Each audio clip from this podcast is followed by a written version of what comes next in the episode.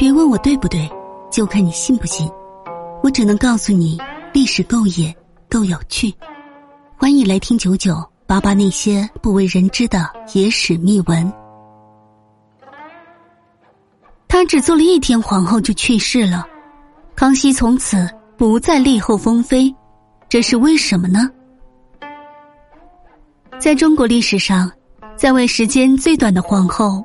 是康熙帝的孝义仁皇后，只在位一天就死了。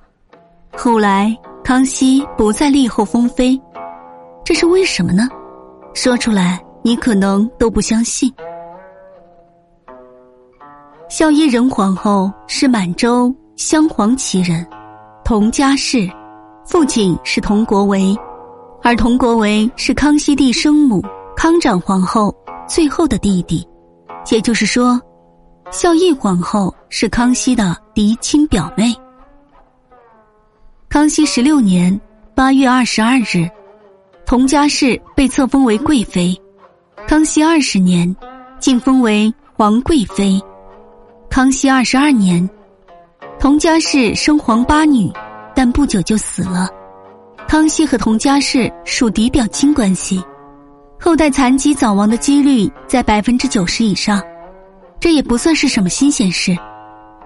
从此，佟佳氏不再生儿育女，但却一直掌管后宫长达八年。佟家氏在后宫主事，履行的就是皇后职责，而康熙却不将其立为皇后，这是为什么呢？因为康熙认为自己克后。在佟家氏之前，康熙已经死了两位皇后。一个是孝成仁皇后，一个是孝昭仁皇后。孝成仁皇后死后三年，康熙便册封了孝昭仁皇后，但半年之后，孝昭仁皇后也死了。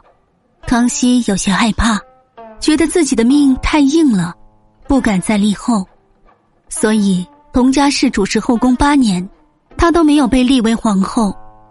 康熙二十八年七月初八，康熙见佟佳氏病情越来越严重，立后可以冲喜，使佟佳氏病情好转。于是康熙立佟佳氏为孝义仁皇后。谁知这一立不但没有冲喜，反而冲了丧。第二天，孝义仁皇后就一命归天了。